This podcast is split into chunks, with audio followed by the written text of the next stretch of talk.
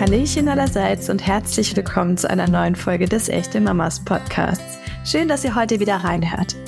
Ich bin Christina Doliva und darf in dieser Episode mit Kinderärztin und Dreifachmama Desiree Ratay darüber sprechen, warum Kindergesundheit bereits zu Hause beginnt und was das überhaupt bedeutet.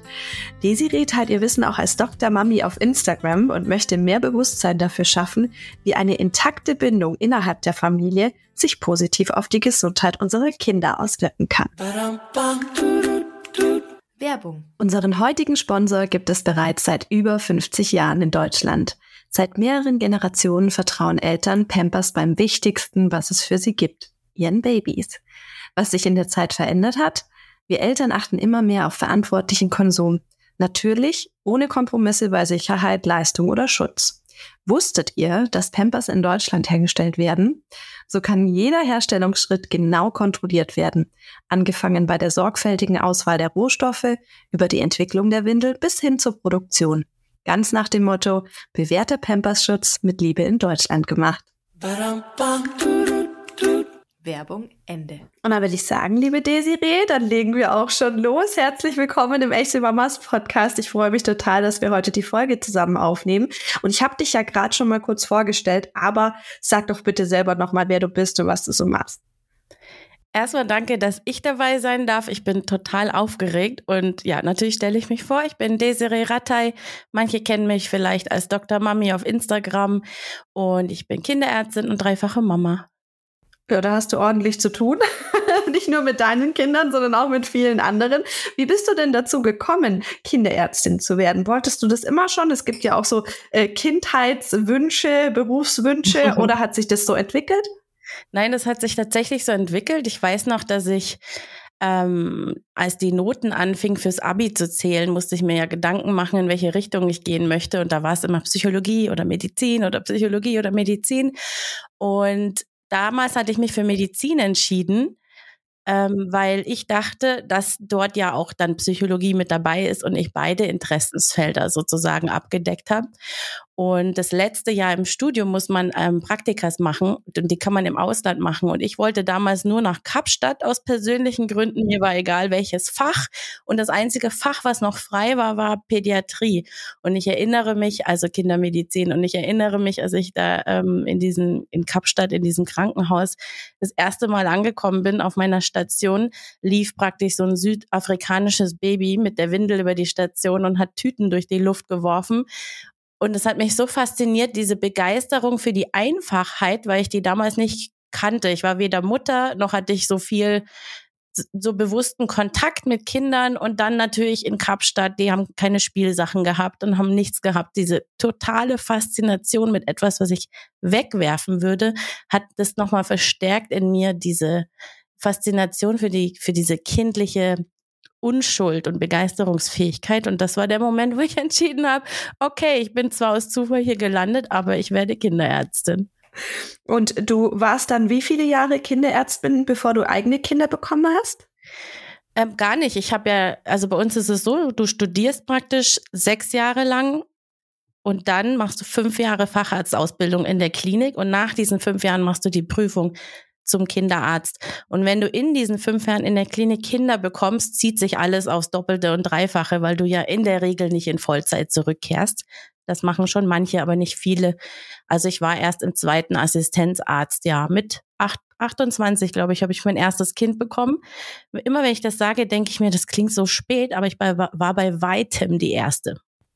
Ja, ja das kann ich mir vorstellen. In dem Berufszweig, ähm, also ich folge auch einer angehenden Ärztin auf äh, Instagram, die da immer so Insights aus ihrem Studium teilt.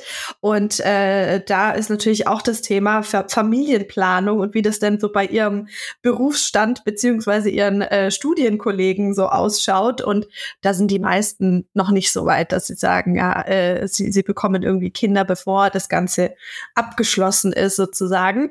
Ähm, würdest du sagen, das war für dich äh, ein mutiger Schritt? Also war das so geplant oder ähm, ja, ist das halt einfach so gekommen, weil es so gekommen ist, was ja auch bei Kindern oftmals der Fall ist? Ja, totales Klischee. Mein Mann war mein Oberarzt, aber ich wusste das lange nicht. Ich dachte, er ist ein Zivi.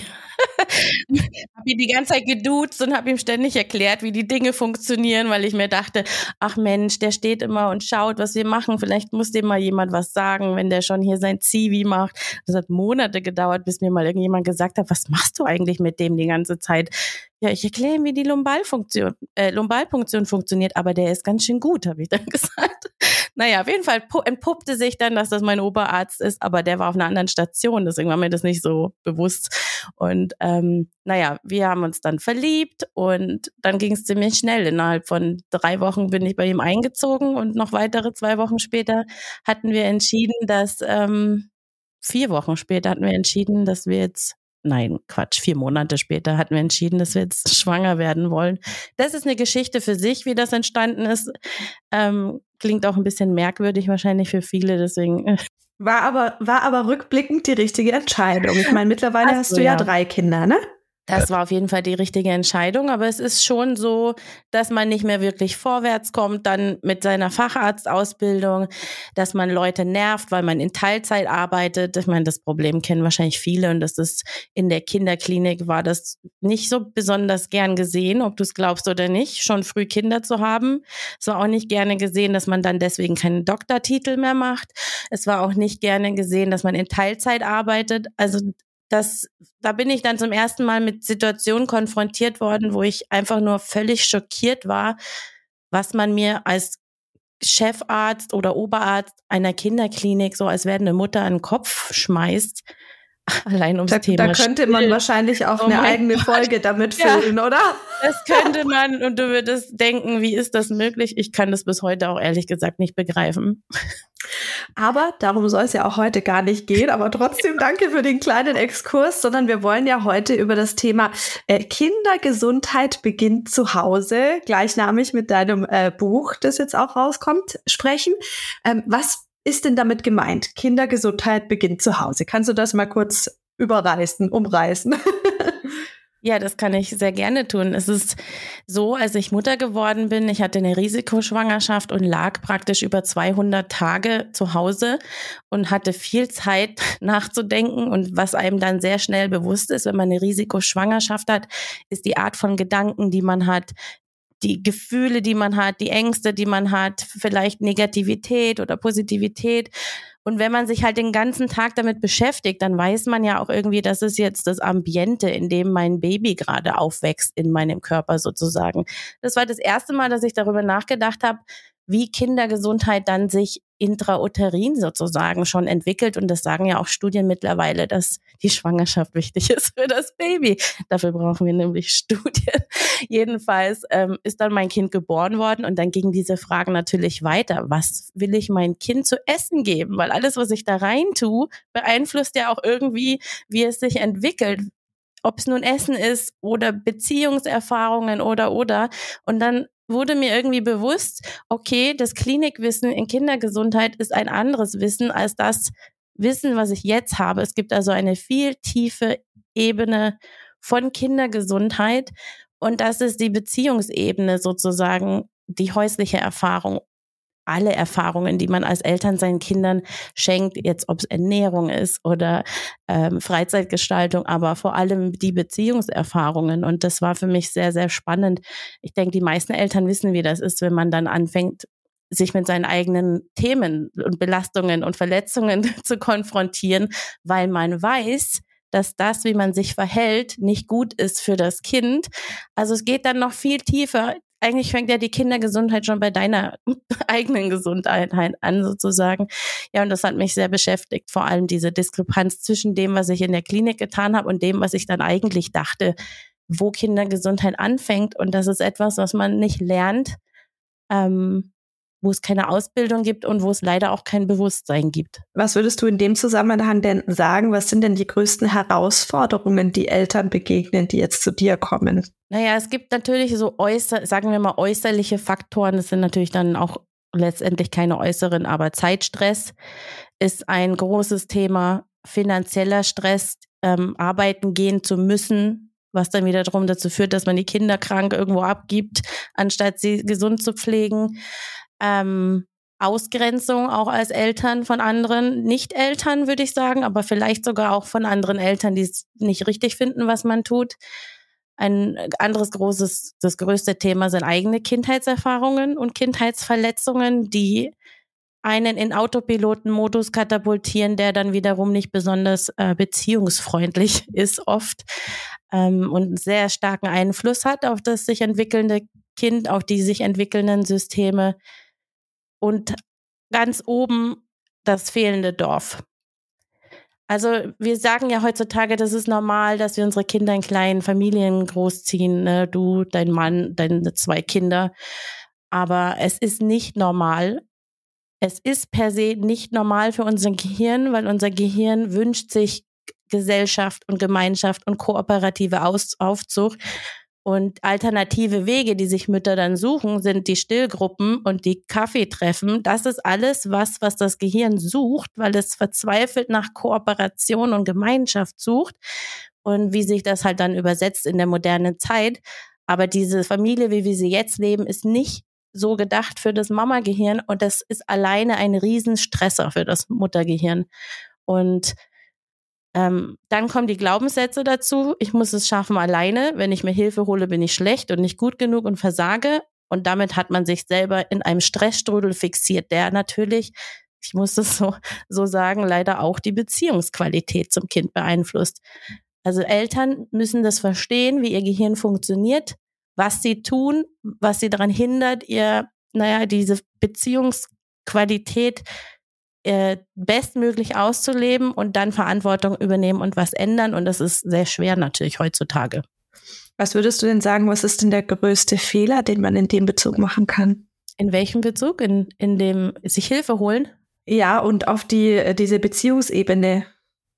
Der größte Fehler ist, sich nicht des eigenen Stresses, das kann man also ich tue mir schwer mit dem Wort Fehler, weil wir tun alle unser Bestes und auch ungute Entscheidungen kamen aus irgendeinem Schmerz oder aus irgendeiner Vision oder so raus. Aber der größte Fehler, den man machen kann, heutzutage würde ich sagen, ist, sich keine Hilfe zu holen. Weil dann könnte man diesen Stresskreislauf langsam unterbrechen. Also wer sobald man hört, ich kenne niemanden, ich habe keine Großeltern, ich habe keine Dings, egal was man sagt, ich habe keine, das ist eine Rechtfertigung, die Situation so, lassen, so zu lassen, wie sie ist. Es sollte jeder sich aktiv bemühen. In Zeiten des Internets geht es gar nicht mehr einfacher, sich irgendjemand zu suchen, der einen unterstützt. Weil den anderen Müttern geht es ja fast allen genauso. Man muss nur jemand finden, wo man sagt, kannst du mal meine Kinder ein oder zwei Tage, Nachmittage nehmen, damit ich einfach mal was tun kann, was mir gut tut aber dazu muss man halt auch loslassen können und es wollen.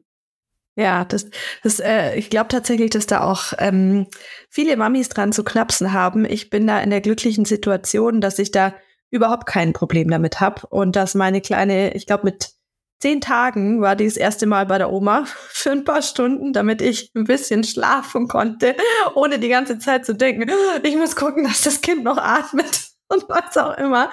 Also, wie du sagst, das ist äh, wirklich ein großer, großer Punkt. Und ich habe immer wieder die größte Hochachtung vor Frauen, die das auch über einen längeren Zeitraum alleine schaffen und wuppen und merke aber doch, also gerade auch bei einer Freundin von mir aus äh, Nordrhein-Westfalen, die die hat sich so lange keine Hilfe zugestanden und ich habe auch immer wieder zu ihr gesagt, schau doch einfach, dass du einmal in der Woche den Babysitter äh, bekommst. Und die wollte das aber nicht. Also da war wirklich so dieses, nein, ich kann doch mein Kind jetzt nicht jemandem Fremden übergeben und äh, das fühlt sich für mich nicht richtig an. Und das ist ja auch in Ordnung, ne? Wenn du dich damit nicht gut fühlst, ist es auch okay, aber auf der anderen Seite, diese Selbstfürsorge bleibt dann halt schon auf der Strecke. Und man sagt ja auch immer, je glücklicher oder ähm, ja, mehr die Mama sozusagen für sich selber auch tut, desto besser geht's dann auch den Kindern. Weil es bringt ja niemandem was, wenn die Eltern komplett voll gestresst sind und äh, gar nichts für sich machen und die Kinder dann im Endeffekt nur noch der Prellbox sind, die das dann äh, teilweise auch abbekommen, auch unterbewusst. Das macht man ja auch meistens nicht mit Absicht. Man liebt ja sein Kind aber finde ich, finde ich super, super spannend. Ähm, du Darf hast ja. Da, ja, Darf klar. ich da kurz was sagen? Weil ich habe ja in Singapur, also meine Mutter kommt aus Singapur und sie hat dort 14 Geschwister. Und die haben alle sagen wir mal so, fünf Kinder und die haben alle wieder fünf Kinder. Nicht ganz, aber riesige Familie aus über 170 Leuten in meiner Familie in Singapur. Und die stehen sich alle sehr nah. Also in, in Asien ist es häufig so, dass deine besten Freunde deine Cousins sind. Und so ist es dort. Und ich war dort, nachdem mein zweites Kind geboren ist, bin ich nach Singapur geflogen und ich habe meinen kleinen Sohn, der damals, keine Ahnung, drei Monate alt war, praktisch kaum gesehen. Der wurde dort von einer Person zur nächsten gereicht und ich konnte in Ruhe essen und in Ruhe duschen und der war so fröhlich, weil der ist ja die ganze Zeit mit Liebe empfangen worden. Die ganze Zeit hat er Liebe gekriegt und körperliche Nähe und ist rumgetragen worden. Der hat Eindrücke und Be Begleitung bekommen. Ähm, das war und ich war selig, tiefenentspannt. Ich konnte alles abfangen, was er dann nachts geliefert hat oder äh, in den Zeiten, wo ich ihn hatte. Das war so der Moment, wo mir bewusst geworden ist, dass die Art, wie wir Elternschaft jetzt in Deutschland oder in der modernen Zeit leben, uns auf Dauer krank machen wird, vor lauter Stress. Und was du gesagt hast, Selbstfürsorge, ähm, da würde ich auch gerne noch mal was dazu sagen, wenn ich darf, weil das wird nicht so richtig ernst genommen. Deswegen habe ich immer versucht, die Sachen richtig zu erklären sondern Selbstfürsorge heißt letztendlich, dass du dein Nervensystem runterfährst und dein Gehirn wieder erlaubst, alle Bereiche harmonisch arbeiten zu lassen.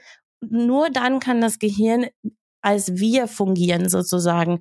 Ein Gehirn, das gestresst ist, ist im Überlebensmodus und ist nicht in der Lage, egal wie sehr die Eltern meinen, dass sie das im Griff haben, eine gute Verbindung herzustellen. Vielleicht nach außen, weil man kann sich vielleicht unterdrücken zu schreien oder oder. Aber das ist nicht eine gefühlte Verbundenheit, wie es das Kind braucht, um gesund zu sein. Und deswegen müssen, müssen Eltern die Verantwortung übernehmen und sich Hilfe holen, wenn sie gestresst sind. Und da können zum Beispiel alleinerziehende Mütter nur als Idee, ich bin nicht alleinerziehend und ich habe ho höchste Hochachtung vor alleinerziehenden Müttern, aber ich habe einige alleinerziehende Freunde und denke mir, okay, unter dem Aspekt, dass jeder Mensch Hilfe braucht, die alleinerziehende Mütter genauso, dann muss man nach Lösungen suchen. Und eine Lösung wäre dann zum Beispiel, ich suche mir eine andere alleinerziehende Mutter, ziehe eine WG, wir teilen uns die Kosten, dadurch fällt extrem viel finanzieller Stress ab und teilen uns die Zeit mit den Kindern. Dann hat jeder auch mal Zeit. Also ich persönlich bin der Meinung, es gibt immer Lösungen, wenn man danach sucht. Das, was du von deiner Freundin geschildert hast, das kenne ich auch von meiner Freundin. Meine Freundin ähm, hatte ganz, ganz, ich weiß nicht, was die Eltern, wie die sie großgezogen haben, aber die hatten ganz schlimmen Glaubenssatz. Ich muss alles alleine machen. Die hatte ein schweres Geburtstrauma mit Dammriss weiß ich nicht, was das Höchste ist. Die musste komplett rekonstruiert werden über Jahre. Die hat alles alleine gemacht. Ihr Mann hat nicht mal den Maxi-Cosi getragen. Der hat gar nichts für sie gemacht und es war für sie normal. Und das ist mir da, und dann waren wir mal ein Wochenende weg. Das hat sie frühzeitig abgebrochen. Da war ihr Kind acht Wochen alt. Die hat sich nicht von uns helfen lassen, das Kind mal zu tragen, damit sie schlafen kann.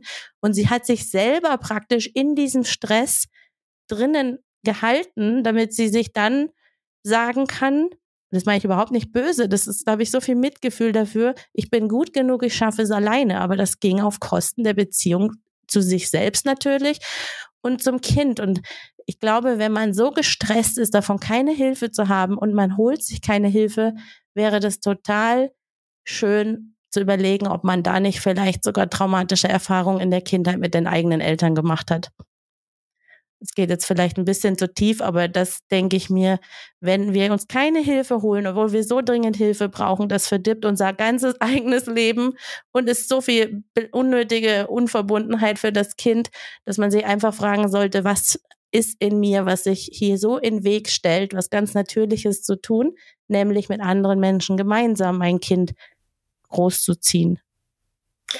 Jetzt hast du ja die Verbundenheit zum Kind auch thematisiert. Das ist tatsächlich bei uns zu Hause gerade ein großes Thema, weil meine Kleine ist jetzt zweieinhalb und ich frage dich jetzt mal als Dreifachmama und Kinderärztin.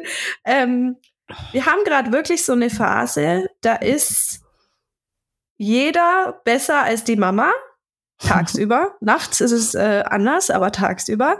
Ähm, ich ich werde teilweise sogar schon wirklich weggeschickt, äh, wenn ich zu ihr sage, ich hab dich lieb, dann sagt sie, nein, du hast mich nicht lieb. also es ist wirklich richtig heftig teilweise auch gerade. Und äh, da würde mich mal interessieren, würdest du so ein Verhalten dann einfach mit so einer, ja, sag ich mal, Phase abstempeln, weil das Kind jetzt gerade in einem Entwicklungsschub steckt? Ähm, oder gibt's da was, was ich jetzt auch speziell zum Beispiel machen könnte, was die Verbindung wiederherstellt oder stärkt? Was ist deine Erfahrung dazu? Ich tue mir immer schwer mit solchen Fragen, weil ich dann so viele andere Fragen hätte, damit ich ein bisschen verstehen könnte, wo es herkommt, weil es einfach keine pauschalen Antworten gibt. Und es, wenn ich dir jetzt einen Tipp geben würde, würde das vielleicht überhaupt nicht zu euren Bedürfnissen passen, aber damit ich etwas sagen kann. ähm, wichtig ist erstmal, dass man das nicht persönlich nimmt. Und wenn es einem sehr weh tut und man es sehr persönlich nimmt, dann hat man da irgendwo eine Verletzung sozusagen, die man näher anschauen darf. Ne? Es gibt Eltern, die können das nicht ertragen, wenn die Kinder sowas sagen oder machen. Aber die Kinder wechseln halt manchmal auch ihre primäre Bezugsperson. Manchmal ist es auch so, das habe ich erlebt, wenn ich so Phasen hatte, wo ich extrem viel gearbeitet habe, ähm, dann kamen auch solche Situationen zustande. Und die kamen dann praktisch zustande, dass ich gar nicht wirklich präsent gewesen bin. Auch wenn ich präsent war, die spüren das, die Kinder, dann fühlen sie sich nicht mehr so die brauchen das als sicheren Halt und dann suchen sie sich auch jemand anderen vorübergehend. Ähm, ja, also pauschal kann ich dir da leider gar nicht so dazu viel sagen, aber ich, wie gesagt, nicht persönlich nehmen und ins Gespräch gehen in dem Alter, das macht auch keinen Sinn. Das ist einfach ihre Art, mit, mit irgendeiner Form von Frust umzugehen. Ja, begleiten dein eigenes Frustlevel tief halten, damit du das äh, mit auffangen kannst. Das ist wahrscheinlich nicht die Antwort, die du dir gewünscht hast, aber da sind zu viele Unklarheiten dann für mich da, um dir jetzt einen konkreten Tipp Ja, also ich meine, da sind ja auch viele, viele Faktoren, die äh, mit reinspielen, aber es ist ja schon öfter mal so, dass äh, Eltern wirklich das Gefühl haben, die Bindung ist irgendwie gerade nicht so wie sie sein soll, beziehungsweise äh, ja, da, da hat sich irgendwie was verändert, da verändert sich auch beim Kind gerade einiges, Autonomiephase und so, ne? Ähm, und da vielleicht einfach, äh, also ich fand das jetzt schon einen guten Tipp, dass man das eben nicht so persönlich nehmen soll, weil gerade als Mama ich habe ähm, auch eine, eine Freundin mit einem Kind im selben Alter, die hat gesagt, du, ich fühle mich gerade manchmal, als hätte mein Kind mich nicht mehr lieb. Und das ist dann schon traurig, also das nagt schon an einem, ne? Und äh, da einfach dann, dann zu wissen, dass die das ja auch nicht aus einer bösen Absicht heraus machen und äh, dir vielleicht einfach auch nur ähm, was mitteilen wollen und du aber halt nicht checkst, was sie jetzt gerade von dir wollen. Ähm, das ist schon wichtig, dass man sich das immer wieder in Erinnerung ruft. Deswegen, ja. das hat auf jeden Fall schon geholfen. Ja, gerade in der Autonomiephase, wenn man, wenn man so überwältigt wird von seinen Gefühlen, aber noch nicht die kognitiven Fähigkeiten hat, das zu verbalisieren, dann kommen halt dann solche Verhaltensweisen teilweise raus. Ähm, ruhig bleiben und wissen, dass es vorübergeht, wenn man sicher ist, dass das keine andere Ursache haben kann, sozusagen. Und das ist natürlich, da kommt einem so also ein Morgen wie bei dir heute dann manchmal wie Monate vor, als würde es nie vorbeigehen. Das weiß ich auch, dass man dann nach ein paar Wochen denkt, oh mein Gott, bleibt das jetzt für immer so? Nein, wird es nicht. Ähm, apropos deine Kinder, da würde ich jetzt auch gerne noch mal was dazu fragen, weil du hast ja jetzt mit drei Kindern auch schon einiges an Erfahrung gesammelt. Ähm, würdest du sagen, so von Kind zu Kind, äh, dass du auch eine, ja, sag ich mal, einen Unterschied feststellen konntest, was dieses Thema Kindergesundheit beginnt zu Hause angeht, dass du sozusagen bei jedem Kind Sachen noch besser gemacht hast, in Anführungszeichen, weil du mehr Erfahrung hattest, beziehungsweise ähm, weil du damit lockerer umgehen konntest. Merkst du bei der Entwicklung und auch bei diesem ganzen Gesundheitsthema, dass da Unterschiede vorliegen oder macht es keinen Unterschied? Oh ja, das ist eine tolle Frage. Danke, dass du mir die gestellt hast. Also mit jedem Kind wird eine neue Variante von dir selbst geboren und so wurde auch eine neue Variante von mir als Mutter geboren. Bei meiner Tochter war ich noch eher so, da ging es eher so um Dinge, die von außen, das stimmt auch nicht ganz. Ich habe schon sehr von Natur aus so, war ich so bedürfnisorientiert, weil meine Mutter das einfach ist, aber es war eher Ernährung und äh, Rituale und Rhythmen und sowas. Und mein zweiter war sehr gefühlsstark, der hat uns echt an die Grenzen gebracht dessen, was wir überhaupt wussten, was möglich ist. Also ich wusste gar nicht, dass man sich so wütend fühlen kann. das war, das Gefühl hatte ich das erste Mal mit meinem zweiten. Und ähm, ja, es gab mit jedem Kind neue Probleme sozusagen und Herausforderungen, denen man sich gestellt hat, wo man sich immer mehr darüber informiert hat, wo man tiefere Erkenntnisse hatte. Und es hat auf jeden Fall alles dazu beigetragen, dass man jetzt Kindergesundheit durch die verschiedenen Kinder aus ganz verschiedenen Facetten beleuchtet sieht. Deswegen weiß ich auch, wenn ich noch 30 Kinder hätte, hätte ich noch mal ein ganz anderes Bild oder ein viel intensiveres Bild von Kindergesundheit. Man lernt nie aus. Ähm, aber es geht leider nicht. Hier ist Ende mit drei Kindern.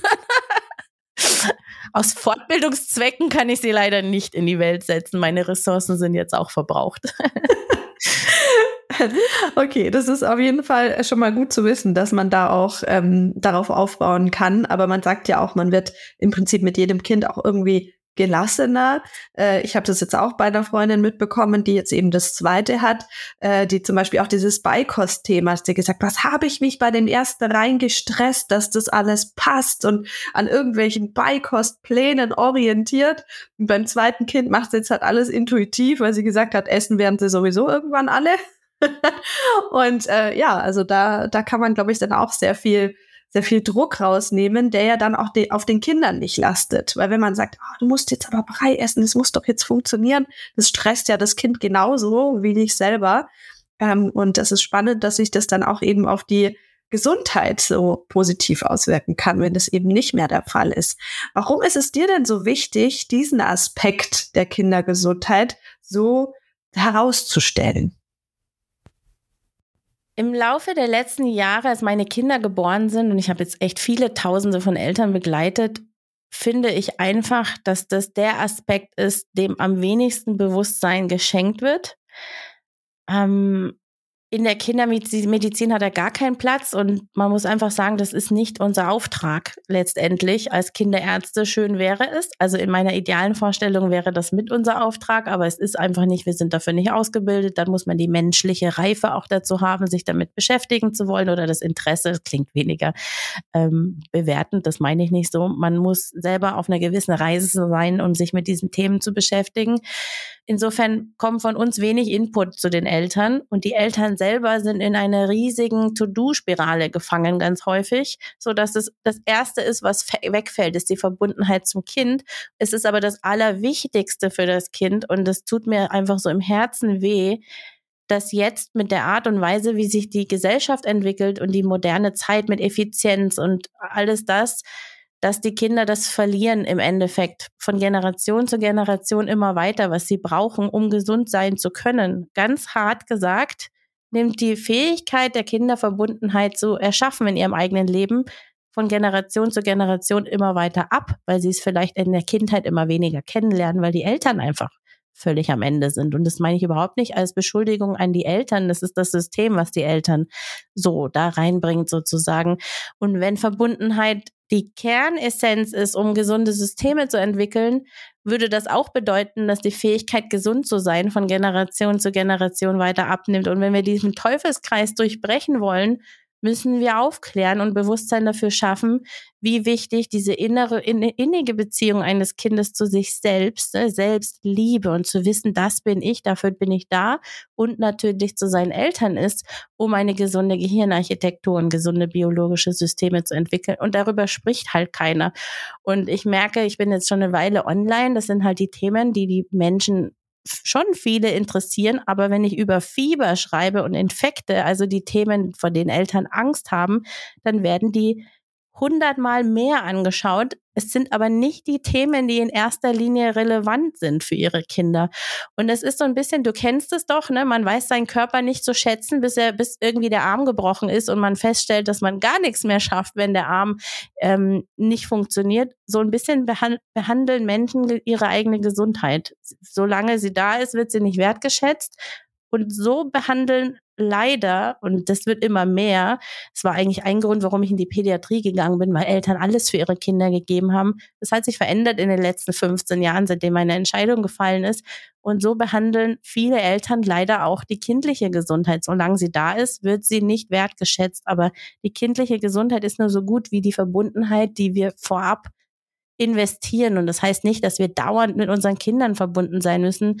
Das ist völlig utopisch und unrealistisch, aber es muss eine Grundmelodie und Bewusstsein da sein dafür, für dieses Thema. Und deswegen setze ich mich so ein. Hat natürlich auch persönliche Gründe. Weiß ich nicht, ob du jetzt möchtest, dass ich darauf auch noch eingehe. Ja, wir haben ja wir sind kurz vor der Pandemie, haben wir eine neue Praxis eröffnet, unsere dritte und ganz viele Leute eingestellt und ein Haus gekauft. Und dann kam die Pandemie und unsere Zahlen sind auf 20 Prozent runtergebrochen, weil die Patienten nicht mehr gekommen sind und nicht mehr krank waren. Und das hat uns so schnell in eine ganz, ganz, ganz schlimme finanzielle Krise gestürzt. Also wir konnten teilweise nicht mehr Essen kaufen, ich konnte nicht mehr tanken, ich konnte meine Kinder nicht zur Schule fahren, weil ich nicht tanken konnte, ich konnte keine Brotdosen für meine Kinder packen. Ich habe monatelang nur Cup Noodles gegessen, damit ich in mir einen Apfel für meine für meine Kinder leisten kann. Da werde ich auch gleich wieder emotional, aber das wenn das über einen langen Zeitraum ohne Ende in sich geht und da habe ich auch um Hilfe geboten, äh, gebeten alle Menschen und habe einfach fast keine bekommen. Das ging irgendwann so an die Substanz, dass das einfach unsere, ähm, wir waren so im Fight-Flight krassen Existenzstressmodus. Das hat natürlich auch die Beziehung zu unseren Kindern massiv beeinträchtigt. Und die Eltern, die sie kannten, waren eigentlich weg, muss man so sagen. Und da konnte ich dann sehen, von meinen eigenen Augen, was dieser chronische Stress mit uns als Eltern gemacht hat, als Paar, als Individuum und mit, der, mit unseren Kindern, wie die sich verändert haben. Erst psychisch, dann körperlich. Also alles, was ich vorher gelernt hatte, hat sich vor meinen Augen abgespielt und ich konnte nichts machen. Das war wie eine eigene Feldstudie, die echt schmerzhaft gewesen ist. Und da ist mir bewusst geworden, dass was bei uns gerade passiert, ist sehr laut und sehr offensichtlich und ich merke es alles. Aber das passiert in sehr, sehr vielen ähm, Familien vielleicht ein bisschen leiser, ein bisschen unauffälliger, aber es ist die ganze Zeit da. Und das so von meinen eigenen Augen zu sehen, wie, wie Kinder krank werden, davon hat mich sehr, sehr berührt. Ciao. Danke, ähm, dass du diese emotionale Geschichte mit uns teilst. Also ich bin immer wieder begeistert, wenn wir hier bei den echten Mamas auch wirklich so echte Geschichten zu hören bekommen. Und ich glaube, dass du da auch vielen wirklich aus der Seele und aus dem Herzen sprichst, weil die Zeit war für so ziemlich jeden, glaube ich, nicht einfach, aber äh, in manchen Fällen eben ausgeprägter und dass du das so extrem jetzt auch vor Augen geführt bekommen hast, davon profitieren wir ja jetzt im Prinzip dadurch, dass du deine Erfahrung teilst und auch wirklich zeigst, was durch so einen Stress und so eine Situation entstehen kann und wie sich das auch wahrscheinlich langfristig auf unsere Kinder auswirkt. Ja. Auch wenn man das jetzt noch nicht merkt, äh, auch diese ganzen Reglementierungen und Sachen, die äh, zu den Zeiten vonstatten gegangen sind, das wird schon noch eine ganze Weile nachhallen und äh, da kommt, glaube ich, auch noch einiges auf uns zu.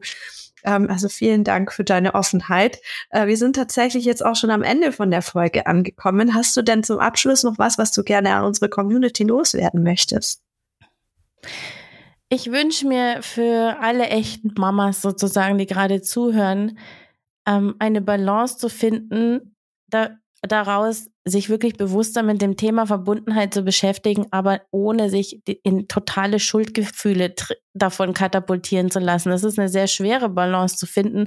Und diesen inneren Frieden wünsche ich euch einfach, dass ihr nach vorne geht und das Thema Verbundenheit mehr in eure Familie holt und das loslasst, was in der Vergangenheit gewesen ist, weil es bringt einfach nichts. Und da kann man sich nicht dafür äh, bestrafen, sozusagen mit ständigen Schuldgefühlen. Ja, das würde ich mir am allermeisten wünschen für, für die Familien und Kinder, diese Balance zu haben, weil das ist dann, wenn es nach vorne gehen kann. Das ist doch auch ein schöner Vorsatz, mit dem wir uns jetzt aus dieser Folge verabschieden können. Desiree, ich danke dir vielmals. War ganz, ganz schön mit dir zu sprechen. Und ich hoffe natürlich trotzdem, dass wir bei anderen Fragen rund um das Thema Kindergesundheit mal wieder auf dich zurückgreifen dürfen. Sehr gerne. Immer gern. Danke, gut. dass ich da sein durfte. Tschüss. Tschüss.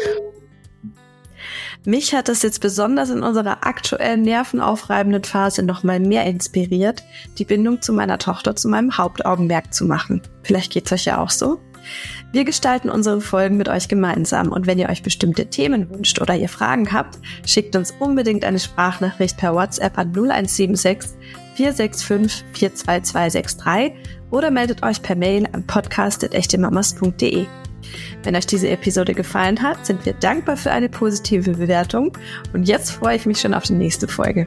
In der Zwischenzeit wünsche ich euch wie immer eine schöne Woche und verabschiede mich bis zum nächsten Mal. Tschüss!